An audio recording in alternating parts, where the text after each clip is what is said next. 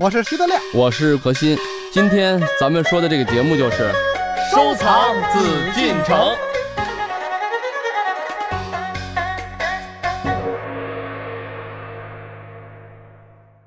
欢迎朋友们继续来关注我们的《艺海藏家》，我是主持人永峰，坐在我对面的依然是我们的老朋友，我是徐德亮。呃，我是何鑫，是不是抢答了？今天这两位大腕儿呢，和我们一起来说一说非常有意思的一个话题。咱先不说这话题是什么哈，我先说一说非常引人注目的一部电影，著名的、最被观众吐槽的，最吐槽的还是《富春山居图 》，知道为什么吗？因为那个在过去那个豆瓣啊，你知道豆瓣是文艺青年聚集的地方啊，嗯呃，一般的电影呢都会打分儿，嗯，然后很次的电影会打最低分儿，所以呢，就历史上有很多豆瓣上评分最低分的电影，因为它永远会有最低分嘛嗯。哎，评了这个可能 五点几分，那可能四点几分，三点几分，永远出现了一个二点。几分的，不是这个《富春山居图》出现了以后呢，就是豆瓣网友一致要求负分制，全体网友一致要求就必须要有负分制，否则不足以平民愤，你知道吧？嗯，哎，可是这部电影好像和我们何老师还有一点关联哈。没有什么关系呢？《富春山居图》跟我有点关系，因为故宫有两个，至少两个以上的这个《富春山居图》的版本，嗯，这我知道的是有关系呃不不不不不，还啊有呢，，还有关哎系这。小秘密您就给大家抖了抖。曾经一个朋友也是参与过这个影片的制作啊，在最早的时候就曾经拿到这个剧本呢，让我给看了一下，就说要拍这个片子，然后就说那个有个剧本都已经写出来了，但是呢，因为毕竟不是这个搞书画专业的人写的，呃，或者他的历史也不太清楚，所以让我给改一下。哎，我就看了一眼，当时给我的印象就是无从下笔。嗯为什么呢？因为就是情节我就不说了，有点乱七八糟啊。但是我还这么安慰自己，嗨，咱不是人家这个专业的。但是，一些对于就是当时情节里面涉及到画儿啊、涉及到收藏啊、涉及到这些东西的时候，我就给他改了一下，因为我觉得太外行了。嗯，虽然说，呃，咱们搞这个电影儿、拍个电视剧，不是一定大家要看你这个专业，但是你也不能错误百出啊。嗯何老师您好，我是八卦新闻的记者，请问当时有什么外行的情节呢？我都不太记得了，啊、没有，当时因为改了很多，反正但我印象深的就比如说啊，说起《富春山居图》，呃，因为它到现在有两卷嘛，圣山卷、吴用诗卷啊，嗯当时有一个很外行的一些地方，就比如说中国画儿怎么画成的，那里面主人说了啊，当时就是这个作品一蹴而就，那意思就是一气呵成。哦，你想六米多的长卷一气呵成的话，这气得多长啊，嗯。对吧得？得练过气功。但是我们看过那个周星驰的《唐伯虎点秋香》，啊，那他那确实是一气呵成的乒乓乒乓叮咣。但是你别忘了啊，人家画的是小鸡吃米图吗？不叫叫做什么呢？对，实际最后把什么小直改成什么钟馗捉鬼图了，这是最起码是大写意，什么样的作品和什么内容？你看周星驰画那个，最后文征明怎么着，被他弄得在地上脱光了衣服打滚儿，记得那情节吗？对对对对对。那当然可以一蹴而就，二百米可以粗啊，可以十个人一起打滚儿嘛，对吧？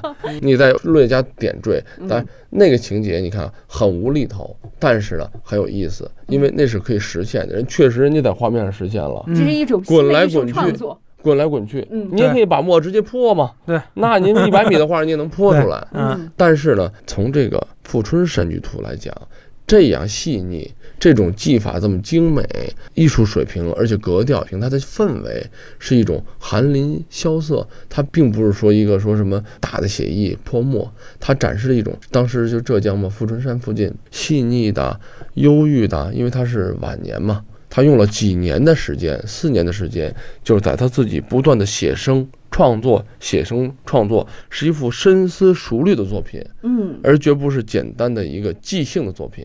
对所以这是一啊个根本性的概念。而且黄公望当时作画的时候已经就年纪很大了，七十四五岁了吧？对，说了到现在，我刚明白，感情何鑫老师是这个电影的编剧之一，好耶！千万哎呀，我继续吐一下槽啊！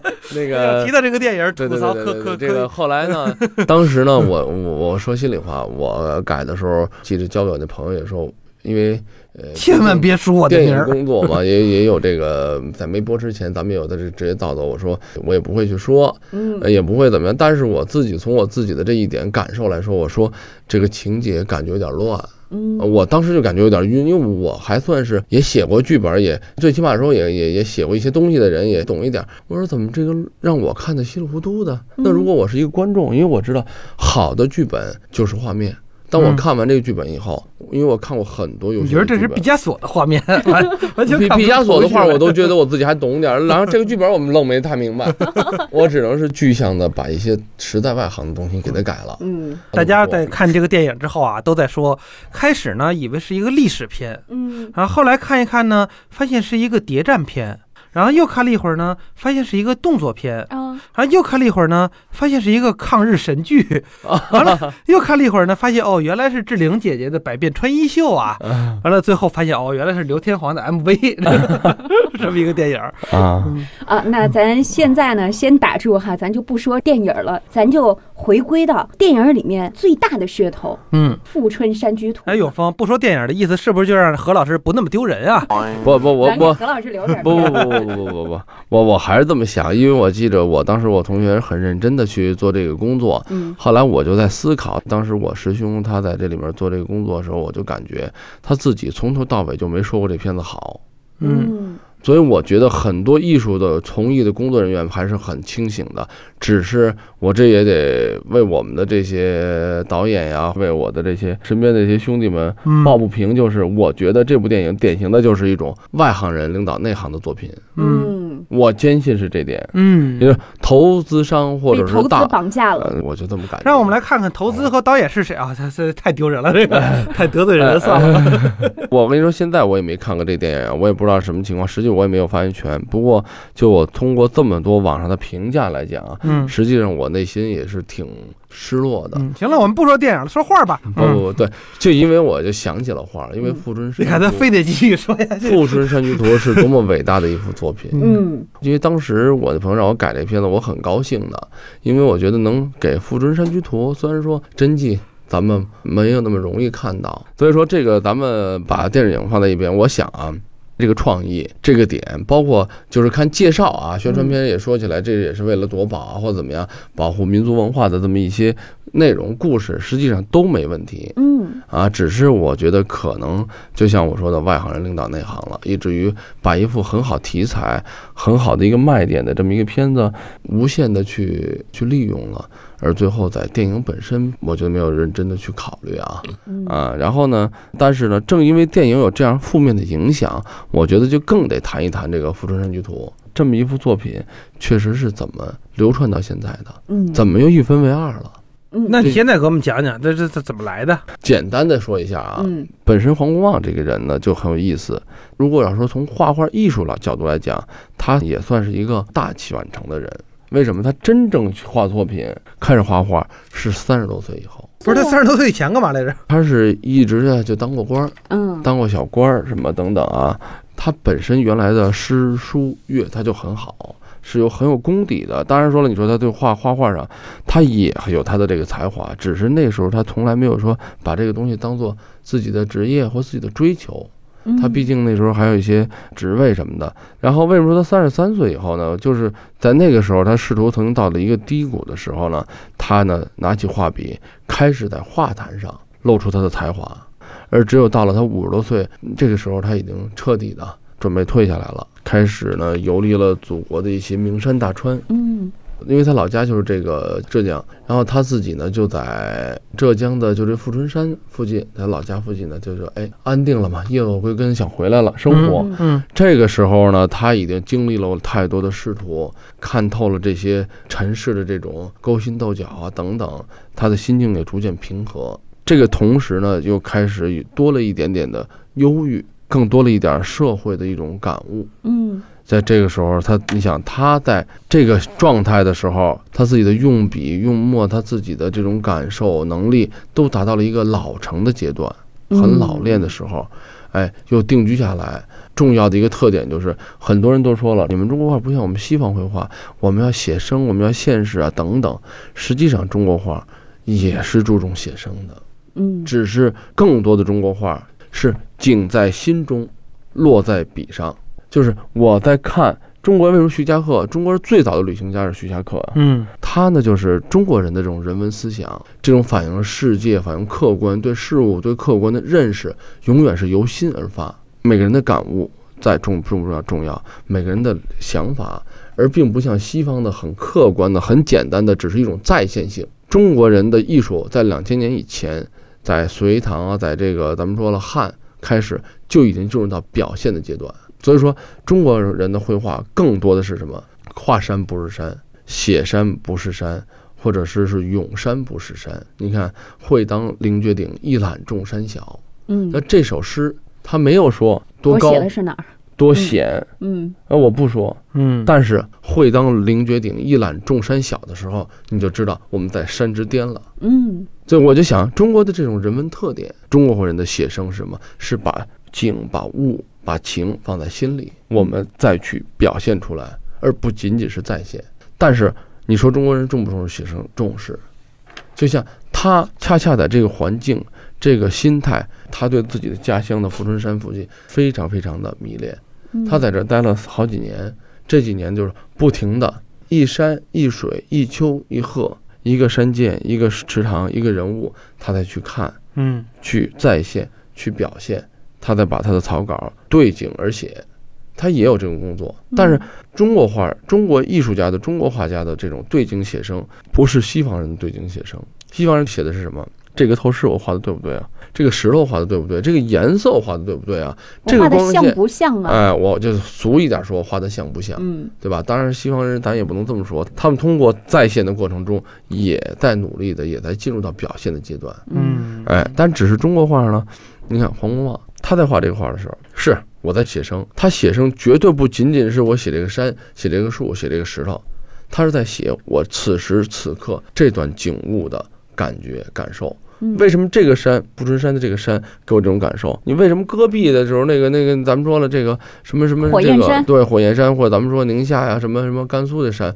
没有这种感受，嗯那带给人是不同另一种感受。那我表达的方式也不一样，嗯以至于就他的当时的他的环境、心态、他的这个画法都完美的契合在一起了。嗯历经四年，最后完成了《富春山居图》。这个《富春山居图》有一种以小见大的感觉，因为表面来看，它只是《富春山居图》的这个周围的景色，但实际当咱们真正看到这个作品的时候，就像他在把整个他对世界、对周围的环境、对整个他这个就是人生的一个经历似的。有山有水有溪流有沟壑有人物有渡船，每一个景致都饱含着他对家乡啊，他的这种安定啊，整个这个淡雅曲高和寡。作为一个他曾经是从政者，现在又是一位艺术家，嗯那这种对生活的一种站在高处的认识，他的这幅画卷中充满了什么不同的透视方法？咱们叫做散点透视，就各种透视的方法，各种绘画的技巧。这种技巧靠什么？靠他含蓄、细腻、扎实的基本功和他的笔墨的这种能力。他的一棵树，让你感觉到他画的都那么精彩。嗯呃，他用他以前的远处是排抓抓几个书店点笔，不管是远处的树，还近处的刻画的，就是你看到的树的关节、树枝、树叶啊等等，每一个地方刻画的都是让你无可挑剔。这种嗯挑剔不是说我们看到的，它没有一棵树跟真树一模一样，嗯，但是每一棵画的树、每一个石头、每一块水域，都仿佛把咱们带入到了一种它所游历的这个环境中。嗯就像咱们在这个一个风景中去行走，感受到了什么？感受到了黄公望此时的心态。嗯，所以自古以来，文人墨客都追逐这幅画哈。嗯它也成为中国十大传世名画之一。嗯，那它和故宫也有一定的关系。这里面要说起来呢，跟故宫说实话关系是太大了。嗯为什么这么说呢？虽然现在这幅画分成两段，一段在浙江省博，还有一段是在台北故宫博物院。嗯。现在我就想说呢，如果咱们从一个大的概念来讲，那台北故宫博物院何尝又不是我们现在的故宫博物院呢？对。只是我们分为两地的展览，因为它都同宗同源，同是咱们的华夏儿女，嗯。同是中国人，嗯。同是咱们曾经以前的祖先，都是咱们曾经经历的一个皇帝一个朝代，在紫禁城，在这个地方发生的，或者是收藏的，当时所皇帝所欣赏的这些宝物。咱们说这个前辈们啊，或者以前的这个名家们留下的这种非常宝贵的精神财富和一种物质财富。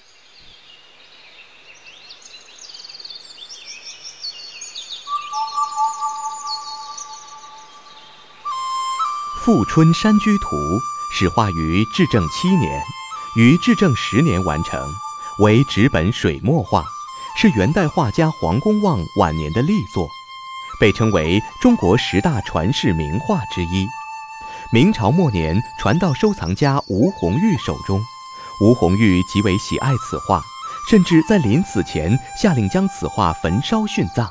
现在吴红玉的侄子从火中救出。画虽然被救了出来，却已烧出了几个连珠洞，断为一大一小两段。此画起手一段已烧去，存折也是火痕斑斑。从此，稀世国宝《富春山居图》一分为二，前段画幅虽小，但比较完整，称圣山卷；后段画幅较长，但损坏严重，修补较多。后人在修补的过程中，特意将原本位于画尾的董其昌提拔切割下来，放在画首，这便是后来乾隆帝得到的《富春山居图》无用诗卷。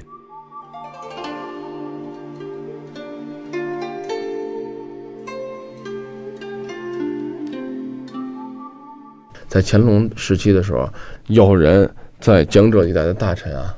给他淘换出了一副无用试卷，就是淘换了一副那长的留的那副卷。